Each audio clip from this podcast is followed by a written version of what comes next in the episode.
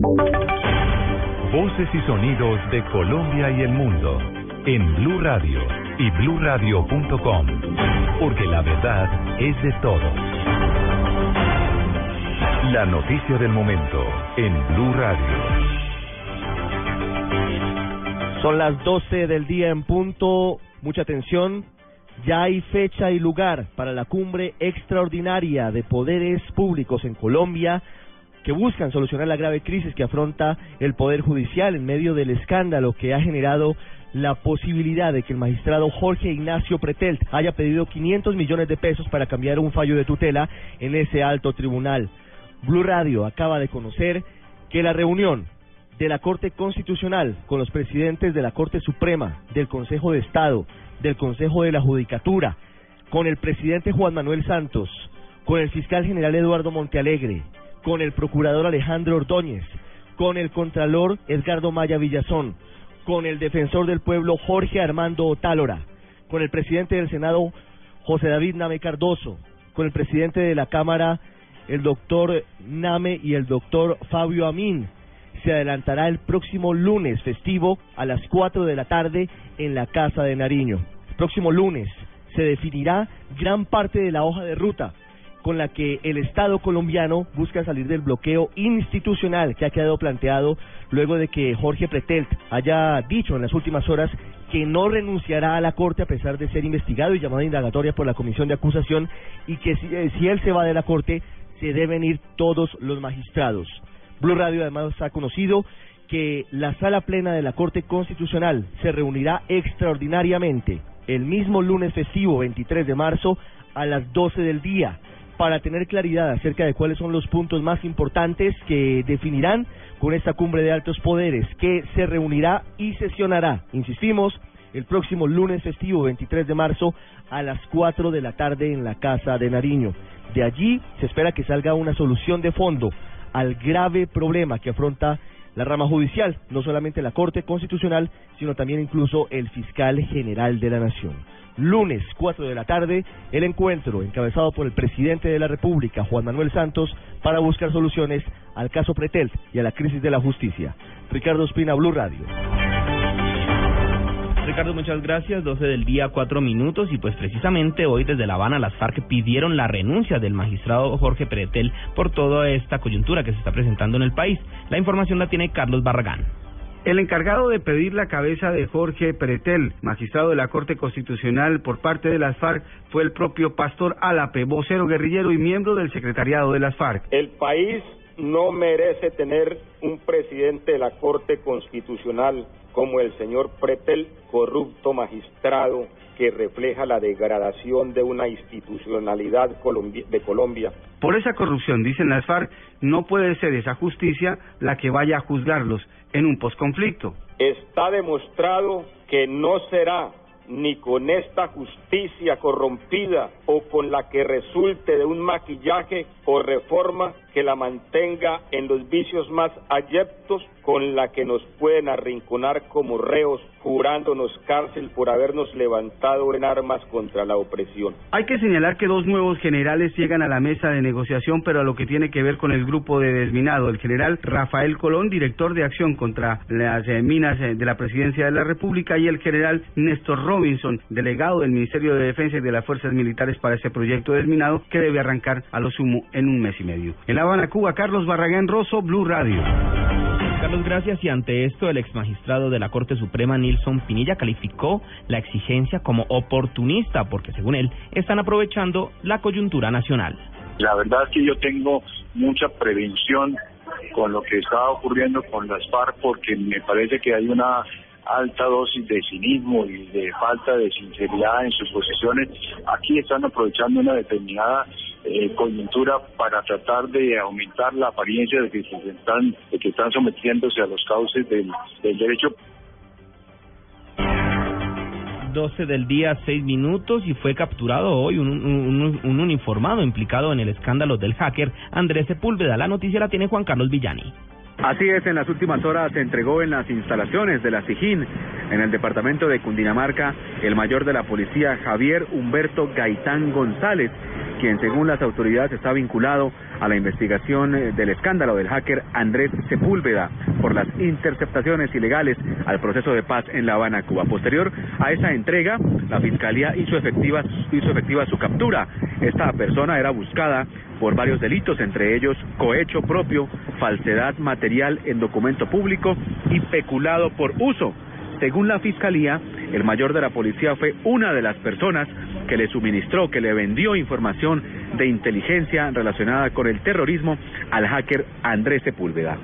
Se espera que en las próximas horas empiece el proceso de judicialización de este mayor de la policía. Juan Carlos Villani, Blue Radio. Juan Carlos, muchas gracias. Y en otras noticias, una emergencia se presentó esta madrugada en el sur de Bogotá. Dos viviendas se derrumbaron por culpa de las fuertes lluvias y cerca de 200 personas tuvieron que ser evacuadas. En, la, en el sitio de la tragedia se encuentra Kevin Díaz. 190 personas evacuadas y cerca de 27 casas afectadas, pensando que dejó un deslizamiento de tierra que se registró sobre las tres y media de la madrugada. Las calles están completamente enlodadas e inundadas. En la comunidad, estos hechos se dieron por la construcción de una iglesia en el barrio San Cristóbal Las Mercedes, al parecer, porque no cumplían con los requisitos de la construcción. Al respecto, el subdirector operativo de bomberos, Teniente Mauricio Ayala. La labor de censar realmente las viviendas que fueron afectadas en la parte superior por el tema del fenómeno de remoción en masa y dos, las acciones es de hacer el levantamiento, apoyo y eliminación del riesgo por inundación que sufrieron las viviendas, unas aproximadamente entre dos a seis viviendas que se vieron inundadas al ver la afectación de la tubería de cuatro pulgadas del acueducto. Los afectados aseguran que ya habían denunciado esta situación que ahora nadie les responde por los daños de las viviendas afectadas. Kevin Díaz, Blue Radio. Gracias, Kevin. 12 del día, 8 minutos y otra emergencia también tuvo lugar en el departamento de Antioquia porque las lluvias ocasionaron un deslizamiento en los municipios del oriente de ese departamento, específicamente en Marinilla. La información la tiene Laura Mora. En por lo menos 30 barrios del municipio de Marinilla, oriente antioqueño, se vieron afectados por el fuerte aguacero que se registró. Cantoncito, La Honda y Dalia fueron los barrios que sufrieron más afectaciones por la saturación de sumideros y alcantarillas. Según el subcomandante de bomberos de Marinilla, Óscar Zuluaga, la situación ya está controlada. Se controló la emergencia como tal, quedaron totalmente pues organizadas y adecuadas las viviendas para ellos. Estamos aquí prácticamente pendientes por lo que pueda suceder, de todas maneras sabemos que temporada de lluvia lo que viene. Dentro de la temporada de lluvias pues también se presentan fuertes vientos, entonces se le está dando la recomendación a la gente y nosotros estamos pendientes por lo que pueda suceder. A esta hora los habitantes del pueblo continúan limpiando sus casas, pues aún hay lodo y agua en varios sectores. En Medellín, Laura Mora, Blue Radio. 12 del día, 9 minutos. Otra de las noticias más importantes de hoy fue la muerte en Bucaramanga de la mamá del procurador Alejandro Ordóñez. En el sitio de la velación se encuentra Verónica Rincón. Hola, muy buenas tardes. Pues sí, en la funeraria La Colina, aquí en Bucaramanga, se lleva a cabo la velación de Mary Maldonado de Ordóñez, madre del procurador, quien falleció a tempranas horas de la mañana de este sábado en su apartamento. Dirigentes políticos, amigos y allegados han lamentado su muerte. Tuvimos la oportunidad de hablar con Fabio Torres, quien es amigo de la familia, y esto nos dijo. Ella estuvo muy enferma los, los últimos meses, ¿no? Tuvo bastantes recaídas, eh, sobre todo en el aspecto pulmonar, de la respiración. Es una señora de 92 años, eh, como le digo, pues es una matrona eh, en Bucaramanga, en Santander en general se recuerda mucho. En su cuenta de Twitter, el presidente Juan Manuel Santos expresó sus condolencias al procurador y su familia. También lo hizo el gobernador de Santander, Richard Aguilar, quien dijo que en nombre propio y de se pudo eh, y de las mismas sentidas condolencias, se espera la llegada del procurador Alejandro Ordóñez hacia las 3 de la tarde a la capital santanderiana. Desde Bucaramanga, Verónica Rincón, Blue Radio. Verónica, gracias. Y la Defensoría Regional del Pueblo en el Cauca entregó el balance de las personas heridas en los enfrentamientos entre indígenas y la fuerza pública registrados en las últimas horas en zona rural del Caloto, en el norte del Cauca. Nos informa Nilson Romo. Son siete las personas que resultaron heridas en la toma de los indígenas de la hacienda La Emperatriz, tierra que reclaman como reparación por la masacre del Nilo. El defensor regional del pueblo, Mauricio Redondo, dijo que el hospital de Caloto fue declarado en alerta amarilla ante la tensión que se vive en el lugar. El balance que tenemos del reporte que hace el hospital es que son cuatro miembros de la comunidad indígena que resultaron eh, lesionados. Tres de ellos ya han sido dados de alta, uno remitido al hospital de Santander de Quilichao y miembros de Fuerza Pública, dos soldados han sido remitidos al Valle para su evaluación y uno más. Aunque los organismos humanitarios han intervenido en la problemática, los diálogos de nada han servido. A esta hora hay una tensa calma en la población de Caloto. Desde Cali, Nilson Romo Portilla, Blue Radio. Y a la par de la crisis petrolera en el país por la baja de los precios en el barril del crudo, la compañía Equion, socia de Ecopetrol en Casanare, acaba de reportar la parálisis del campo Floreña cerca de Yopal, que deja a unos mil trabajadores sin trabajo. Debido a los, debido a los bloqueos de, la, de, las comunidades, se encuentra la autoridad allí presente. La información con, con José Patricio Solano. Los bloqueos, según Jorge Paredes, gerente de asuntos externos de la compañía Equion, se presentan desde el pasado 13 de marzo. En la vereda Marroquín y ahora en el sitio La Guamalera, estos bloqueos consisten en no dejar transitar ni equipos ni maquinaria, pero tampoco ni agua potable ni víveres, tampoco dejan salir las aguas negras de nuestras locaciones, de nuestros pozos, haciendo absolutamente inviable nuestra operación. Esta situación obligó al cierre de varios centros de producción en la zona. También cerca de mil trabajadores quedaron cesantes. Está afectada el pozo Floreña A, el pozo Floreña I, el pozo Floreña E y el CPF de Floreña. Esto trae unas lamentables consecuencias que es la suspensión de los contratos de trabajo de, de cerca de mil trabajadores. La compañía ha informado que está dispuesta al diálogo y la concertación, pero no bajo presión. En Yopal, José Patricio Solano, Blue Radio. Habitantes de Puerto Colombia en el Atlántico amenazan con quemar la casa del alcalde del municipio porque según ellos llevan tres días sin energía eléctrica. La información con Diana Comas.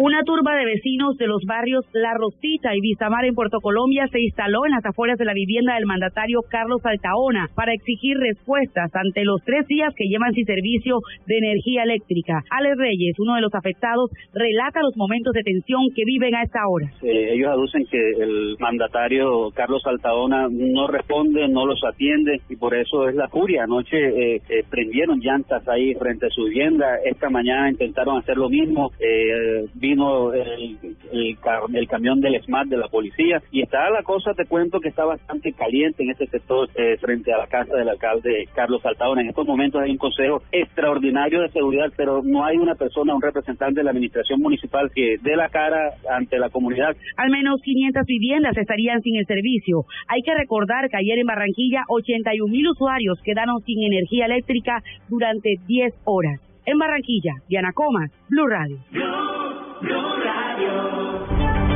Vamos ahora con información internacional. La llamada división de hackers del grupo terrorista Estado Islámico difundió hoy en Internet un centenar de supuestas direcciones de soldados de Estados Unidos e instó a asesinarlos. En un comunicado cuya autenticidad no pudo ser verificada, el Estado Islámico afirma que ha logrado piratear servidores militares, bases de datos y correos electrónicos donde ha obtenido información relativa al personal castrense en Estados Unidos. Precisamente con noticias referentes al Estado Islámico volvemos al atentado que realizó esta semana en Túnez, donde dos colombianos murieron, precisamente ellos, los familiares del general retirado José Arturo Camelo, serán llegarán mañana a la capital del país. La información con Natalia con Natalia Gardiazabal.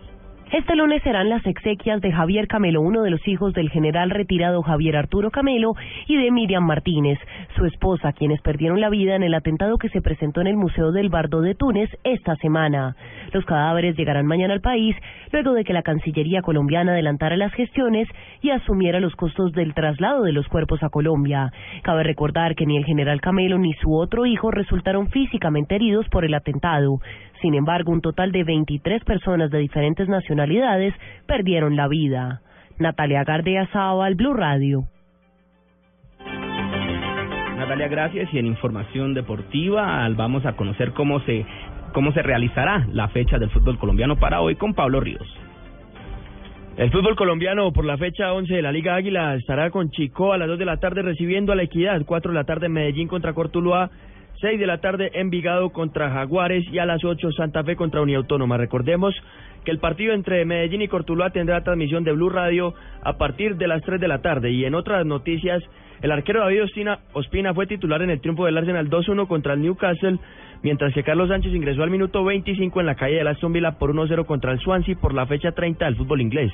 En la Bundesliga, el delantero Adrián Ramos entró al campo de juego en el minuto 90 en la victoria del Borussia Dortmund 3-2 sobre el Hannover 96 en condición de visitante. En la Liga Española, el volante antioqueño Freddy Nistroza fue inicialista y salió sustituido al minuto 72 en la derrota de su equipo Getafe 2-0 contra el Atlético de Madrid por la jornada 28 del torneo. Y en el mundo del tenis, en una hora Novak Djokovic y Andy Murray darán inicio a la primera semifinal del Masters 1000 de Indian Wells. Pablo Ríos González, Blue Radio. La ampliación de estas y otras noticias en blurradio.com. Continúen con el radar. Vestida con hilo dorado y el color de sus espigas es el trigo de fino grano que brota de sus semillas. De las mejores cosechas podrás servir en tu mesa el pan más fresco y sabroso con harina de trigo Apolo. Alimento fortificado con calidad y rendimiento inigualable. Harina de trigo Apolo. Apolo, otro producto de la organización Solarte. Harina de trigo Apolo. A tu cara me suena llega Julio Nava, Fiona Corti, José Manuel Ospina, Felipe Calero, Bianca Arango, Michelle Guti, Carlos Andrés, Ovidio y Diana Ángel. Un nuevo ciclo, ocho nuevas caras llegan por los 500 millones. Tu cara me suena. La próxima semana a las 8 de la noche, Caracol Televisión nos mueve la vida. Análisis, realidad, información en El Radar. Los hechos más importantes de la semana analizados a fondo. El eco de los acontecimientos. Un recorrido por lo que dice la gente con Ricardo Ospina. Aquí comienza El Radar en Blue Radio, la nueva alternativa. Bienvenidos como siempre al Radar en Blue Radio. Hoy sábado 21 de marzo, como siempre con ustedes con buenas noticias que vienen desde el sector educativo, una revolución que se está planteando desde el Ministerio de Educación, con la propuesta del presidente Santos para que en un plazo de una década, en el 2025, Colombia sea la nación con mejor calidad educativa de América Latina. Se está cumpliendo con ese propósito, con la búsqueda de esa meta. Todo pareciera indicar que se están dando los pasos en ese sentido. Por eso hoy vamos a hablar de un cambio sustancial en la forma en la que se evalúa el trabajo en los colegios públicos y privados de todo el país.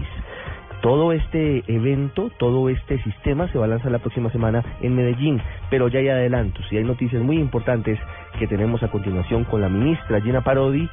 Vamos a Brasil a conocer el origen de este nuevo modelo que pretende dar a conocer avances en los colegios y que ha tenido muchos resultados en Minas Gerais y tendremos la otra cara, tendremos a los eh, profesores sindicalizados conociendo su opinión frente a este mismo tema.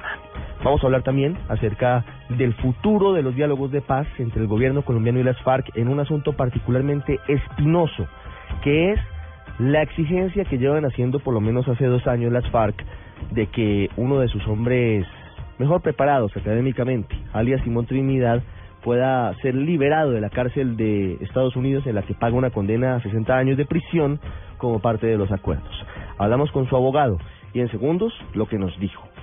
Y también tenemos una historia muy dolorosa esta semana, que tocó por primera vez a Colombia desde el terrorismo del grupo ISIS, del Estado Islámico, que cometió un gravísimo ataque en Túnez, en el Museo El Bardo.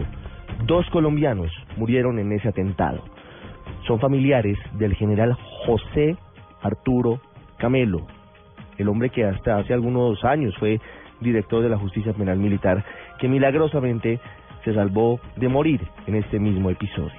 Enrique Rodríguez, desde Europa, nos eh, recuerda este episodio doloroso que ha tocado con la violencia del Estado Islámico a varios países, entre ellos a Colombia.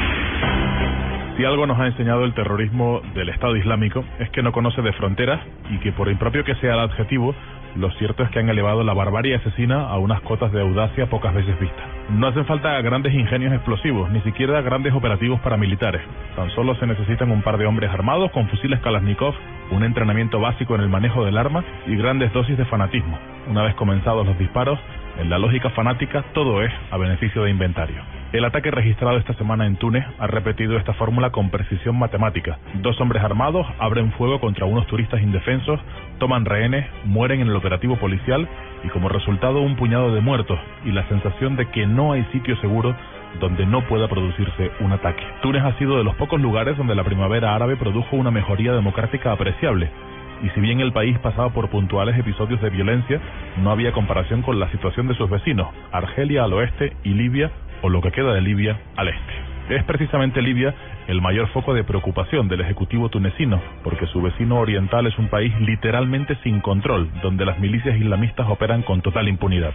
Súmese a eso una frontera inabarcable, por donde según la policía de Túnez, los dos autores de los disparos habrían cruzado para recibir entrenamiento militar. Sin embargo, haciendo una breve retrospectiva informativa, es la frontera argelina la que ha protagonizado los incidentes más graves, las muertes de agentes del orden en enfrentamientos con milicianos de Al-Qaeda del Magreb Islámico y el Estado Islámico son allí relativamente frecuentes.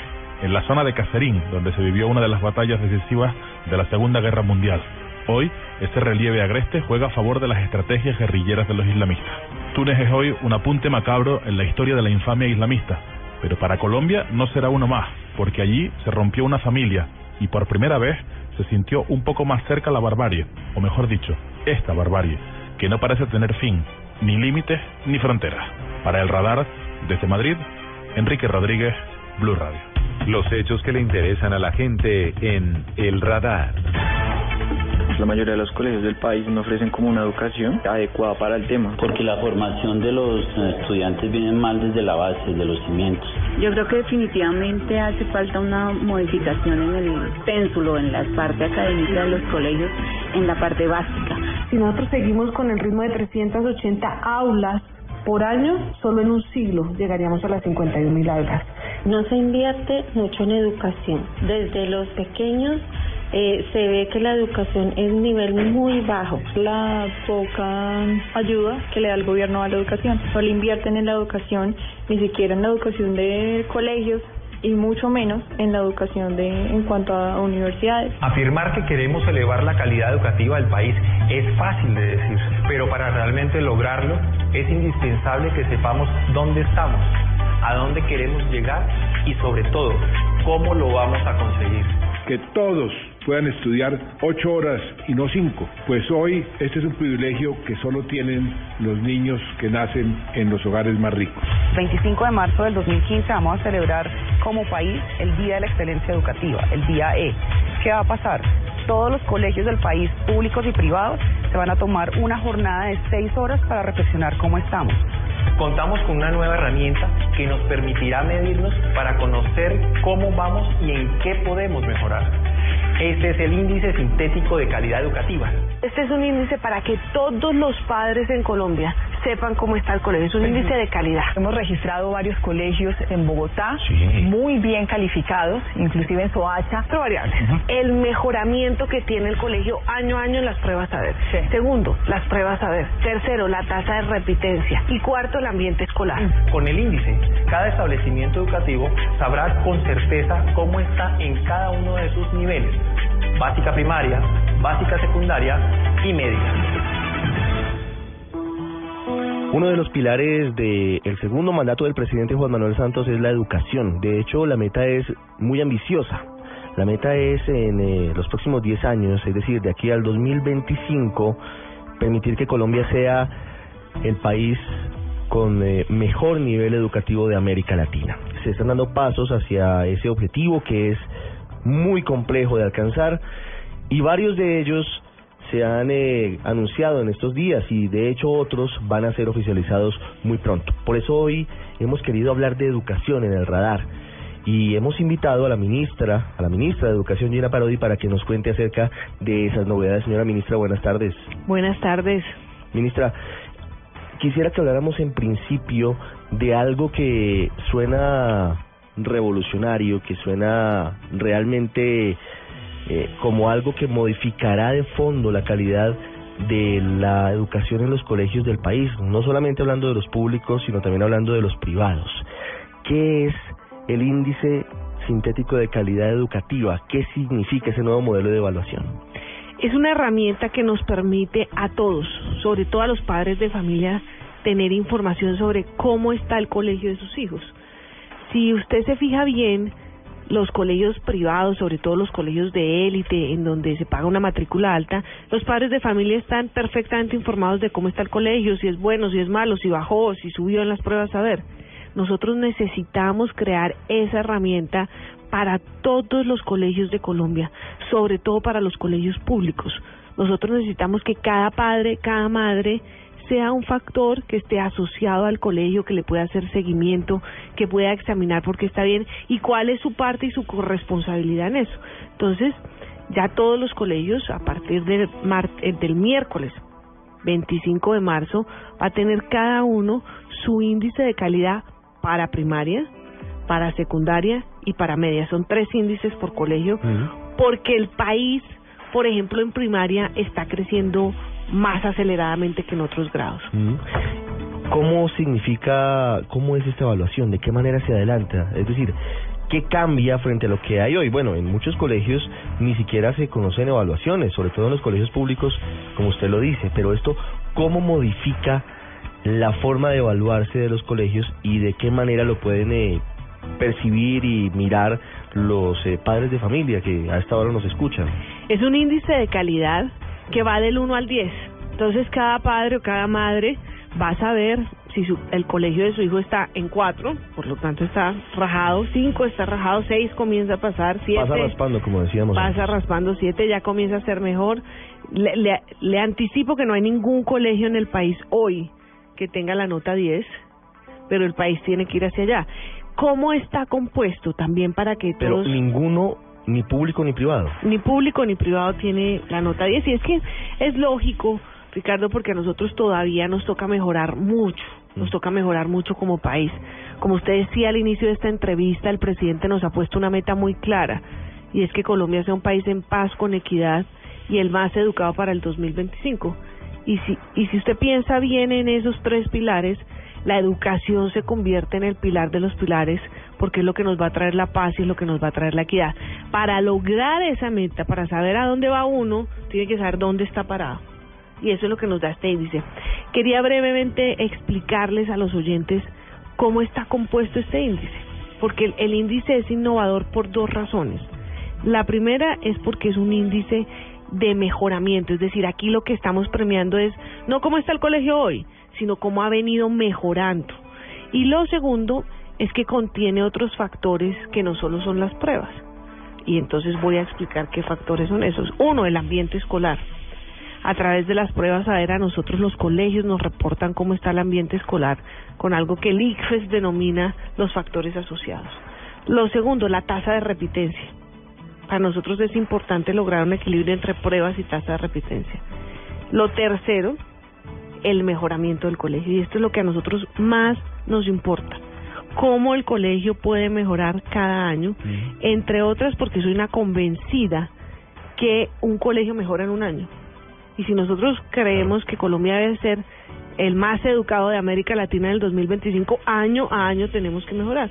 Y el cuarto sí son los resultados de las pruebas. Recordemos que en Colombia tenemos pruebas a ver en tercero de primaria, en quinto de primaria, en noveno grado, en once, y este año iniciamos con séptimo grado. En séptimo grado, ministra, ¿qué calidad o qué nivel de, de evaluación se da frente a otros integrantes de la comunidad educativa? Porque claro, tenemos a los docentes, tenemos a los niños y a los jóvenes, pero también están las eh, directivas del colegio, están sobre todo los padres de familia.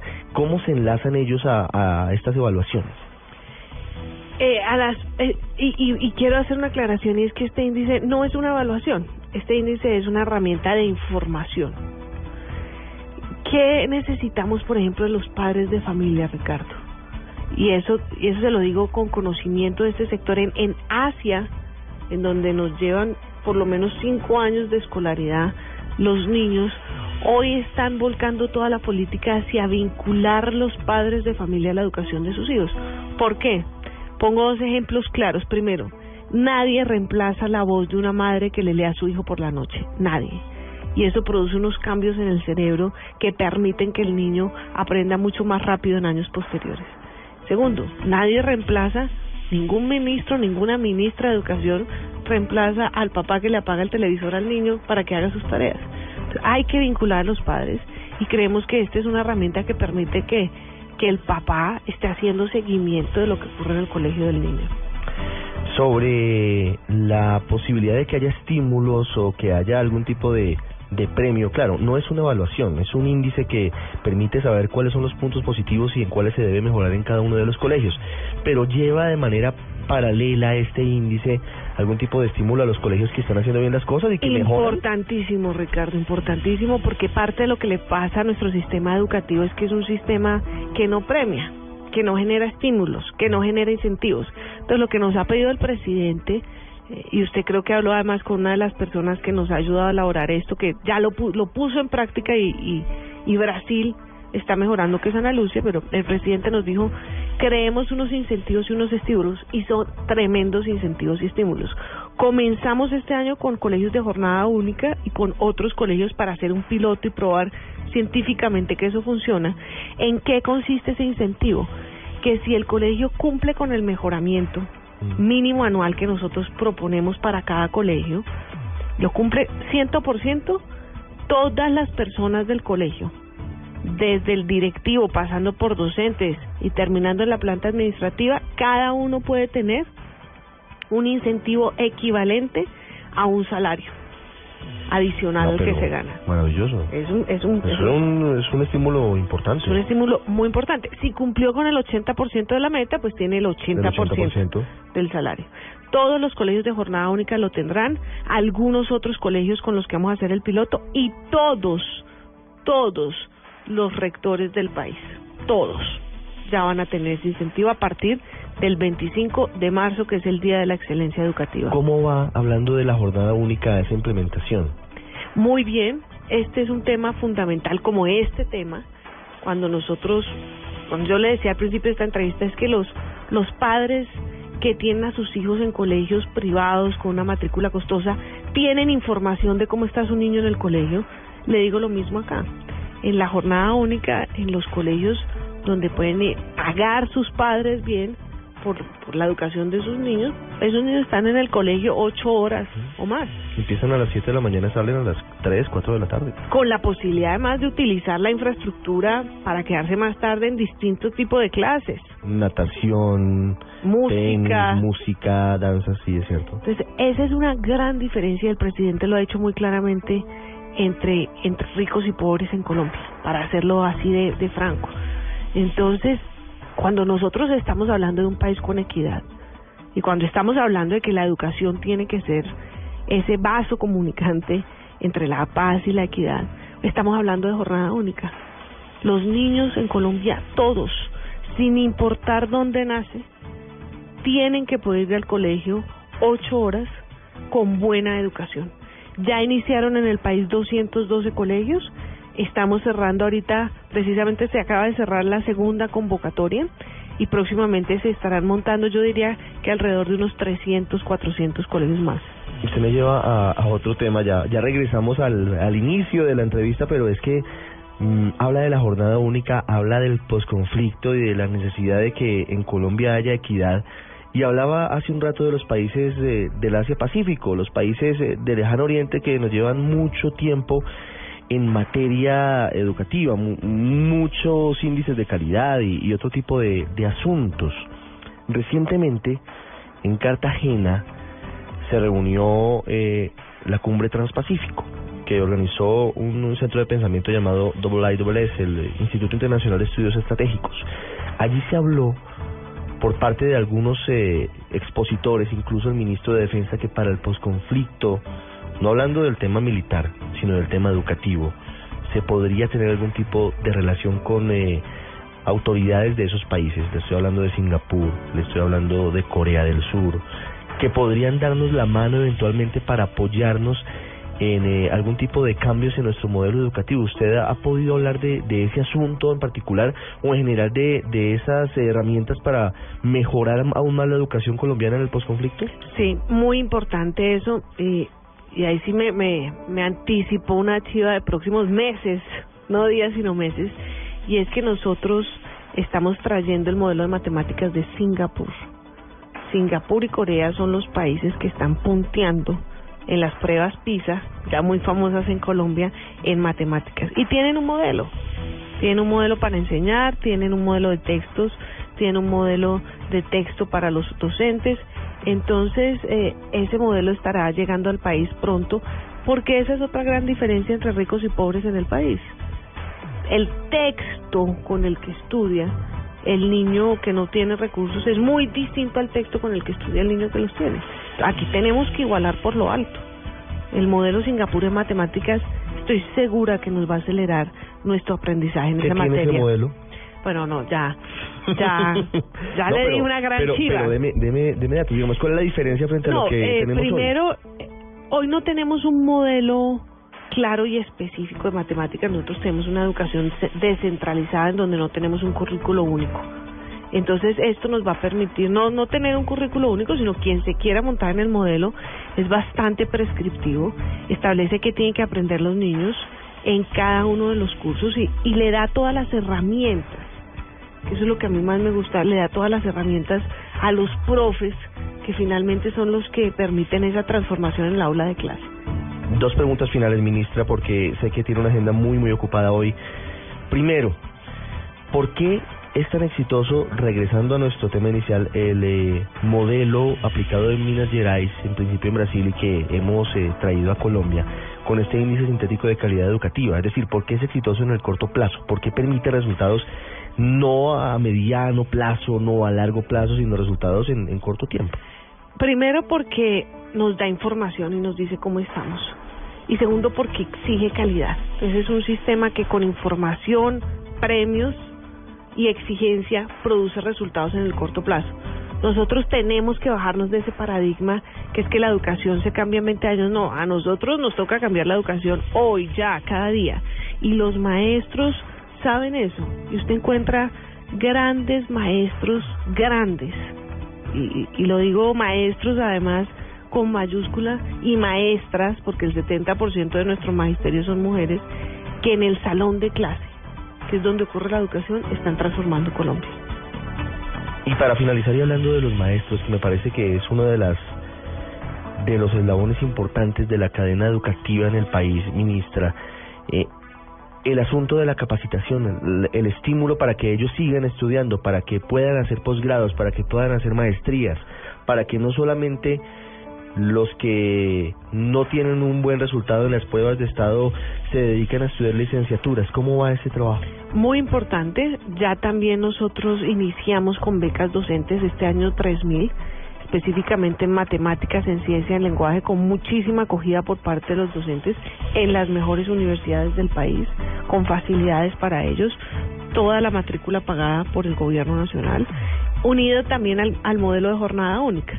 Entonces, cuando, cuando usted mira el colegio de jornada única que está montando el presidente de la República, es un colegio en donde tiene incentivos, estímulos a la calidad, en donde tiene docentes que hoy están estudiando maestrías y que estoy segura que nos va a jalonar la calidad de la educación en Colombia. Ministra Gina Parodi, muchas gracias por haber estado con nosotros hoy sábado aquí en el radar. A usted muchísimas gracias y un gran saludo a todos los que nos están oyendo, sobre todo los padres de familia.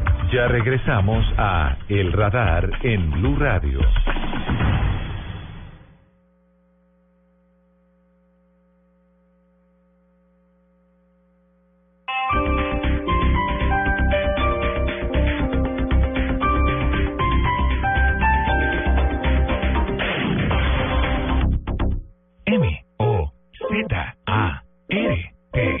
Mozart. El espectador, Caracol Televisión y Blue Radio te invitan a disfrutar del segundo Festival Internacional de Música de Bogotá. Bogotá es. Y participa de la Mozartmanía, un homenaje a uno de los genios musicales más importantes de la historia universal. Más información en www.elespectador.com slash Mozart. La Mozartmanía tiene premios tan grandes como Mozart para sus participantes. Aplican condiciones y restricciones. Bogotá. Bogotá es Mozart. Los viernes y sábados desde las 10 de la noche hasta las 2 de la mañana llega Electro Blue. Electro Blue. Con la información, shows, artistas y sesiones en vivo de lo mejor de la música electrónica en el mundo. Electro Blue, el mejor club en la radio, por Blue Radio y bluradio.com. La nueva alternativa.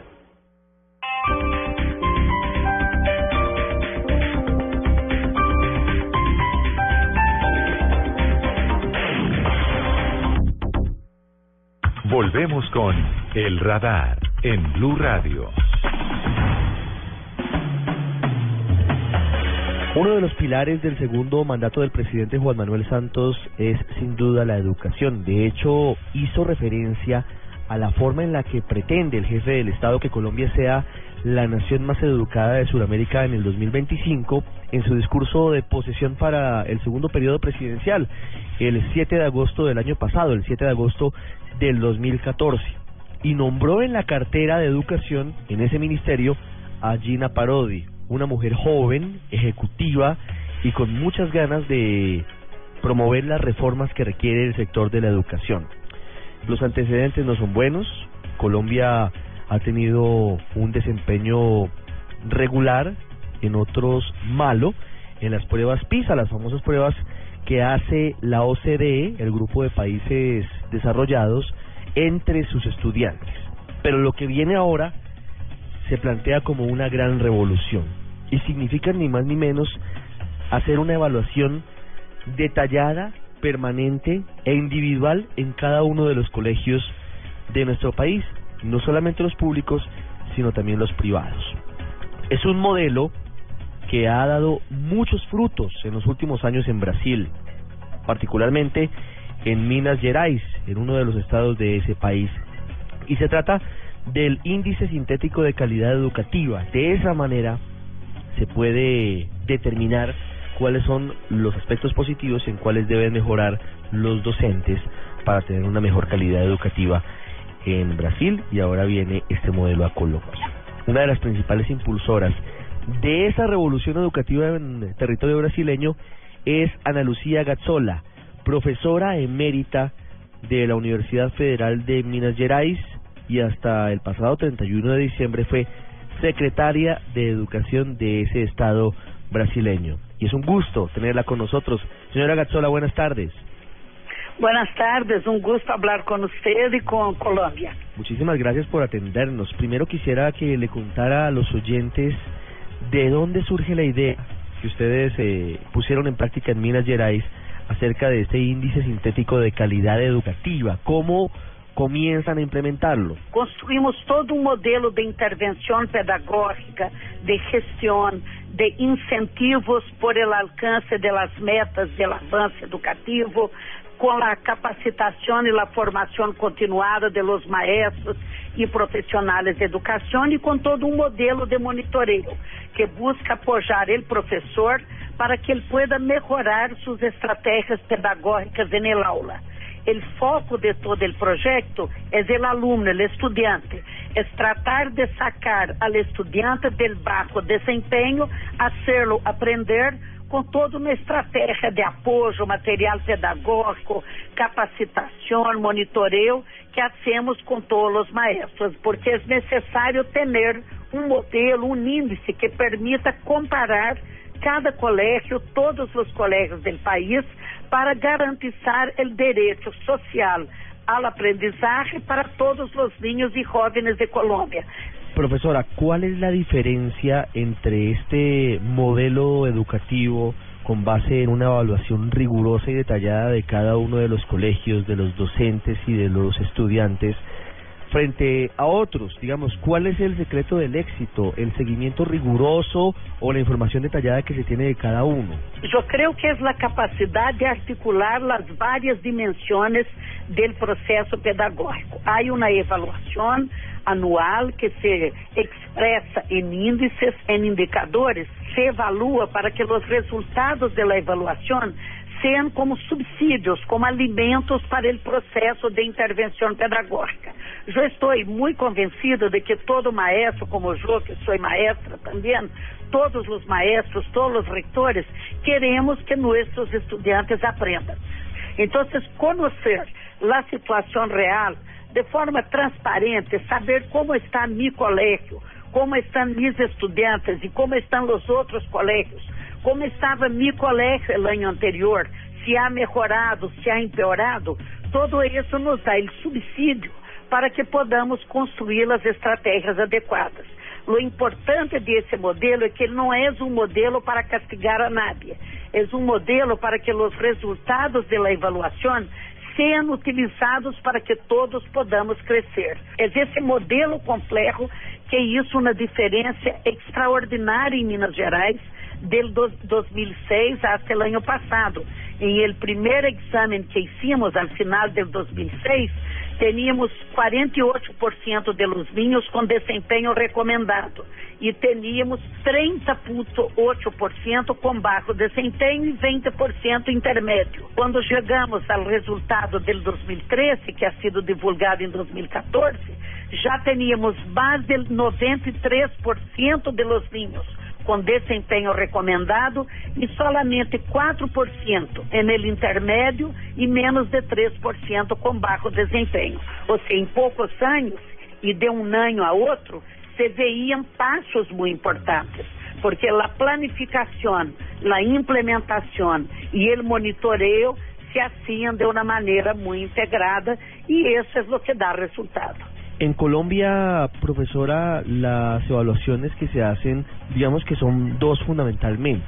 Una hacia afuera, que es la que estábamos mencionando, que son las pruebas que se hacen por parte de la OCDE, en las que Sí, nuestro país PISA, no claro. tiene no tiene un buen resultado, las pruebas PISA, en las que usualmente Colombia ocupa los últimos cinco lugares, y hacia adentro, hasta ahora, se manejan las pruebas Saber, que son pruebas que antes se llamaban exámenes del ICFE, seguramente usted las conoce, que son en primaria se hacen unas, en la educación media otras, y cuando ya se termina la secundaria se hacen las definitivas. De hecho, hay otras, eh, pero tienen que ver con, con la parte profesional, con la parte de las carreras universitarias. ¿Cómo cambia el hecho de que ahora haya un tipo distinto de evaluación, el panorama que hay? Porque hasta ahora solamente se evalúa a los estudiantes, digamos. Não, pero la verdad es que tanto el resultado del PISA como los resultados de las varias pruebas saber, eh, ellos apuntan en la misma dirección. Es muy posible analizar los resultados y verificar que están, nos están diciendo la misma cosa. Hay que trabajar con foco en el aula, hay que erradicar el bajo desempeño para que los niños puedan mejorar y los jóvenes en lectoescritura, en matemática, en ciencias, particularmente porque lectoescritura e matemática são os dois campos mais estruturantes. Trabalham com a capacidade discursiva, com a compreensão em linguagem, trabalham com o raciocínio, com a lógica. Então, são os dois campos que estruturam as possibilidades de aprender e avançar em os outros campos do conhecimento, que obviamente são também muito importantes. Então, quando uno analisa os resultados de Colômbia em PISA e em Prueba Saber, ocorre o mesmo que ocorre aqui em Brasil. Em las informações, o que temos que ter é uma determinação de trabalhar com essas informações para avançar. Profesora, una pregunta para finalizar y muy concretamente quisiera que le dijera a los estudiantes, a los padres y a los profesores que a esta hora nos están escuchando, hoy sábado al mediodía en Blue Radio en todo el país, pero muy concretamente, ¿qué va a cambiar en sus vidas a partir del próximo 25 de marzo? Tener oportunidades reales. Es el camino para su futuro. Cada uno de ellos va a tener mejor autoestima, mejor confianza en sus posibilidades futuras, sea si van a estudiar en la universidad, en la superior, sea si deciden por el mundo del trabajo, por empreendedorismo, por outros tipos de, de profissão de actuação de vida profissional. Creio que vai ser um momento de grande alegria para todos e de grandes possibilidades. Eu creio que é um momento em que Colômbia confirma a esperança no futuro de seus jóvenes. E a educação é o caminho para o desenvolvimento individual e para o desenvolvimento de toda a sociedade. Não há outra maneira, não há outra fórmula. Não há nenhum progresso expressivo de nenhum país em la história da humanidade que não haja sido em el mundo moderno, desde o final da Idade Média hasta hoje, todos os grandes saltos de progresso em las sociedades modernas han sido aquellos que han ocurrido com base en la educación. Es la profesora Ana Lucía Gazzola desde Brasil, docente emérita de la Universidad Federal de Minas Gerais, secretaria de Educación del mismo estado hasta diciembre del año anterior y la artífice de una pequeña, gran revolución educativa que no solamente ha beneficiado a Brasil, sino que ahora va a beneficiar, si todo sale bien, a Colombia. La educación es el camino, lo dice ella. Profesora, muchísimas gracias por habernos acompañado hoy aquí en el radar. Muchas gracias, um abraço grande a todos. Quero muito a Colômbia, um país com quem tenho laços desde muitos anos, um país que admiro muito e espero estar aí com vocês com muito gosto, com muita alegria nesse processo tão importante que se está construindo. Polos opuestos en El Radar de Blue Radio. Jimena Dueñas, directora del ICFES, explica aquí en el radar cuál es el método de evaluación, de qué manera cambian las cosas para los colegios del país con la aplicación del índice sintético de calidad educativa que ya comienza a usarse en gran parte del territorio nacional. Esta evaluación, que es la que nos permite estimar el índice sintético de la calidad educativa, se construye a partir de cuatro componentes. Eh, el primer componente, eh, que llamamos progreso, se construye con base en los resultados de las pruebas SABER tercero, quinto, séptimo, noveno y once que presentan los niños en los diversos grados. Bueno, perdón, séptimo todavía no entra, va a entrar a partir de este año. Eh, y lo que mide ese componente es, por un lado, cuántos niños salen del nivel de desempeño insuficiente de la prueba. La prueba tiene cuatro niveles de desempeño, insuficiente, mínimo, satisfactorio y avanzado y lo que trata de medir es cómo mejora el colegio frente a sí mismo. Es decir, yo cuánto, qué capacidad tengo, qué esfuerzo estoy haciendo para sacar a niños del nivel de desempeño más bajo y moverlos hacia los niveles de desempeño más altos. Y por otro lado, también dentro del mismo componente vemos qué porcentaje de niños sube al nivel de desempeño avanzado. Y eso nos va a permitir identificar que un colegio que ha hecho, que ha logrado su cometido con un esfuerzo muy grande es aquel que obtiene, como en ese componente, los, los cuatro puntos que son eh, el puntaje completo de ese componente. El segundo componente está lo es, se llama desempeño y eso sí es el puntaje en las pruebas saber que antes mencioné trasladado a una escala que nos permite ver el, el, resultado en ese componente. Entonces, ahí sí ya no vamos a ver el nivel de esfuerzo, no estamos viendo el colegio frente a sí mismo como mejora, sino que estamos viendo eh, lo que obtiene el colegio en promedio de los estudiantes que presentan la prueba. El tercer componente lo llamamos eficiencia y eficiencia lo medimos a través de una información que reportan los colegios en el sistema de matrícula que, que, se llama CIMAT y es la tasa de aprobación. Esto quiere decir cuántos niños aprueban con aprueban, pues cumplen con todos los requisitos para aprobar al siguiente año con, con base en el número de matriculados. Entonces es aprobado sobre matriculados. Y el último componente se llama ambiente escolar y ese viene a, se construye a partir de dos componentes, dos subcomponentes, por decirlo así. Uno se llama ambiente en el aula y el otro se llama seguimiento a la tarea. Estos dos vienen de la de los cuestionarios de factores asociados que presentan los niños de quinto y noveno en los colegios junto con la prueba Saber 359. Con esos cuatro componentes armamos nuestro índice y eh, un mensaje, dos mensajes son muy importantes. Uno, el índice, nosotros nunca vamos a castigar, por ejemplo, si un colegio de un año a otro, en lugar de disminuir el porcentaje de niños en insuficiente, aumenta, nosotros no vamos a ponerle una variación o no vamos a bajarle, no le vamos a poner negativo, simplemente queda en cero ese como esa esa parte del componente. Y por otro lado, es un índice que al interior se balancea, es decir, tiene como un sistema de pesos y contrapesos.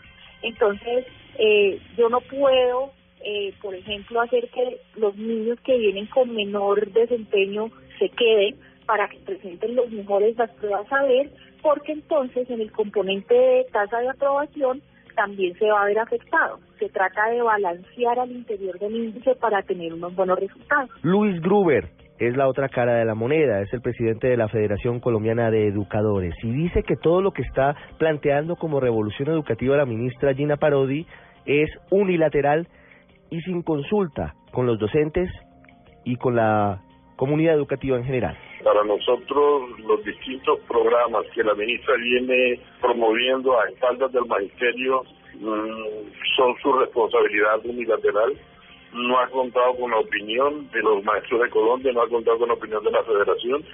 Eh, ahí hay los riesgos de que pueda aceptar, pero también igualmente puede fracasar. Creemos nosotros que cualquier medida a nivel de reforma educativa, si no cuenta con los maestros, está llamada al fracaso. Es hacer una reforma sin los maestros.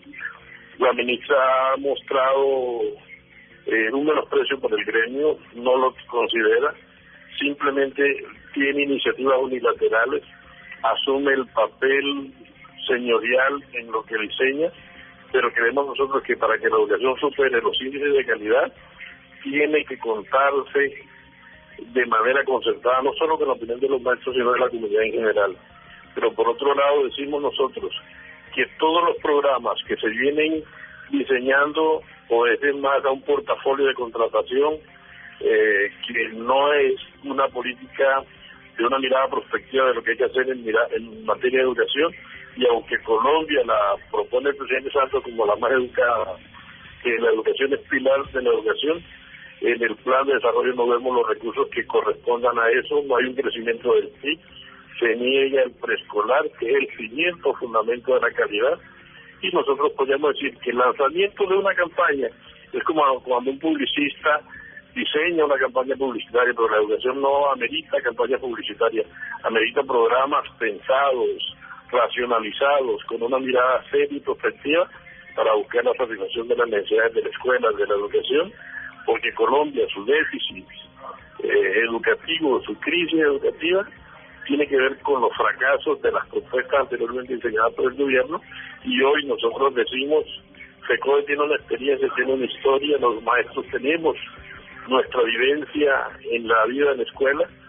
Y hoy lo que podemos decir es que parece que la administración en una campaña publicitaria más que en una campaña para potenciar la escuela, para superar la crisis de calidad, para que la educación en Colombia se corresponda a las expectativas que necesita nuestra población. Aquí hay una realidad social, estamos en una coyuntura para construir un proceso de paz, para que la escuela sea el lugar donde eh, se generen las condiciones para que sean respetadas como territorios de paz y sea el sitio donde la reconstrucción del tejido social sea posible. Entonces nosotros decimos, si los intelectuales, los políticos, el gobierno, los maestros, los periodistas nos pusiéramos de acuerdo, entre todos podríamos construir la hoja de ruta que conduzca a que la escuela supere la crisis que vive en Colombia. Así lo detectó el radar en Blue Radio. Los analistas coinciden en que se han logrado avances en los últimos meses en la mesa de diálogos entre el gobierno colombiano y las FARC en La Habana, Cuba. Sin embargo, uno de los inamovibles para la guerrilla es que Juvenal Ovidio Ricardo Palmera Pineda, alias Simón Trinidad, el hombre que alguna vez fuera banquero, prestante de la ciudad de Ayudupar y luego se fue a la selva a integrar ese grupo armado ilegal, vaya a la mesa Simón Trinidad está condenado a 60 años de cárcel en Estados Unidos y pretenden las FARC que sea perdonado y que conforme la mesa de conversaciones. Esta teoría no le parece descabellada a su abogado, que es Mark Burton, quien está de visita en nuestro país. Señor Burton, buenas tardes. Buenas tardes. Señor Burton, quisiera preguntarle primero desde hace cuánto tiempo usted es abogado de Simón Trinidad. En 2011, yo soy el Gremio Nacional de Abogados, yo llevé un, un delegación de derechos humanos a Colombia y he aprendido mucho sobre su caso. Y, también, por uh, él, él está encarcelado en, uh, cerca de mí, en mi estado. Entonces, he decidido uh, hacer los, lo que puedo para ayudarlo. ¿Cómo está hoy Simón Trinidad, cuáles son sus condiciones de reclusión y cuál es su estatus ante la justicia de los Estados Unidos. Mm. Mira, sus condiciones son uh, difíciles, no duros. Él uh, desde hace 11 años está en aislamiento, solo en una celda chiquito, chiquita y ten, eh, casi incomunicado, no puede, no tiene derecho de comunicar con otra gente, solamente con su familia y sus abogados y nosotros abogados tenemos ciertas restricciones de información que podemos llevar a él y podemos traer al público. Entonces es muy difícil. Él está condenado, él fue condenado por 60 años uh, en Washington, D.C. Él sigue siendo eh, un preso en, el, en la prisión de alta seguridad de los Estados Unidos, se llama Florence ADX super, o Supermax. ¿En qué estado se encuentra? ¿En, en qué zona de Estados Unidos? ¿En qué estado? Es el estado de Colorado. Está en Colorado. ¿Fue condenado a 60 años de cárcel por qué hechos? Oh, él, él fue condenado, el, el cargo fue um, no, consulta- eh, conspiración de tomar rehenes o secuestrar. Um, pero él tenía muchos otros cargos, pero se hallaron, no se hallaron culpable, eh, na- na- solamente un, un cargo de todos después de cuatro juicios. Secuestro de los tres contratistas estadounidenses que estuvieron durante varios años en las selvas de Colombia luego de que su avión eh, hubiera sido derribado. Sí, los tres contratistas de la CIA que estaban trabajando con la inteligencia militar de Colombia, que estaban prisioneros de guerra por varios años. Esa parte de prisioneros de guerra o secuestrados, ¿por qué usted la recalca? ¿Por qué hace énfasis en, en la diferencia? Para Colombia, para las autoridades de nuestro país y para la justicia estadounidense no se trató de una toma de rehenes, eh, digamos, sí una toma de rehenes, no de unos prisioneros de guerra, sino de un secuestro. Bueno, mira, la diferencia es eso. El secuestro es contra una persona que es totalmente inocente y por razones de delincuencia, ¿no? Cuando uno toma a una persona de prisionero de guerra es, es eh, un combatiente capturado en, en pleno combate, ¿no? Y estos tres contratistas no estaban combatiendo. Sí, pero son combatientes porque estaban espiando contra la insurgencia y ayudando a la, a la inteligencia militar colombiana. Había un militar colombiano con ellos. Ellos estaban metidos en el asunto interno de Colombia, la, la guerra, ah, el conflicto armado social. Señor Burton, ¿para usted Simón Trinidad es un preso político en Estados Unidos? Sí, es un preso político porque su extradición fue un, una cosa política, ¿no? Y su, los cargos de, su fiscalización fue una decisión política porque el gobierno Uribe quería enviarlo a los Estados Unidos y en enero de 2004 y Estados Unidos han dicho que no, no hay cargos, no podemos llevarlo, usted no puede, no podemos traerlo porque no hay cargos. Entonces el gobierno buscó información para poner cargos contra él en Washington. ¿Simón Trinidad participó directamente en el secuestro de los tres contratistas estadounidenses? Simón Trinidad no ha tenido ningún contacto con los contratistas de la CIA, no, no ha tenido poder sobre ellos, no ha tenido responsabilidad por, por, por ellos, nada. ¿A él lo condenan por formar parte de, la cúpula de las FARC? No del secretariado, pero sí del Estado Mayor. Eh, sí, bu- bueno, ese es un problema en el caso, que ellos tra trajeran a testigos desmovilizados de otros para testiguar y muchos dijeron que era miembro del Estado Mayor de las FARC, pero nunca he estado miembro del Estado Mayor de las FARC, nunca. Pero muchos eh, testigos dijeron que sí. Señor Burton, frente a la posibilidad de que Simón Trinidad quede libre, apelando a la facultad que tiene el presidente de los Estados Unidos eventualmente para concederle un, un perdón, ¿eso existe? ¿Esa posibilidad está latente o, se descarta? Yo no, yo creo que es posible porque eh, parece que está formando un, un voluntad político por eso. Bueno, San- eh, el presidente Santos ha dicho hace creo que un año que no está puesto a esa no va a considerarlo. Y la insurgencia eh, repite pi- pidiendo su, su presencia en, en, en Havana con ellos.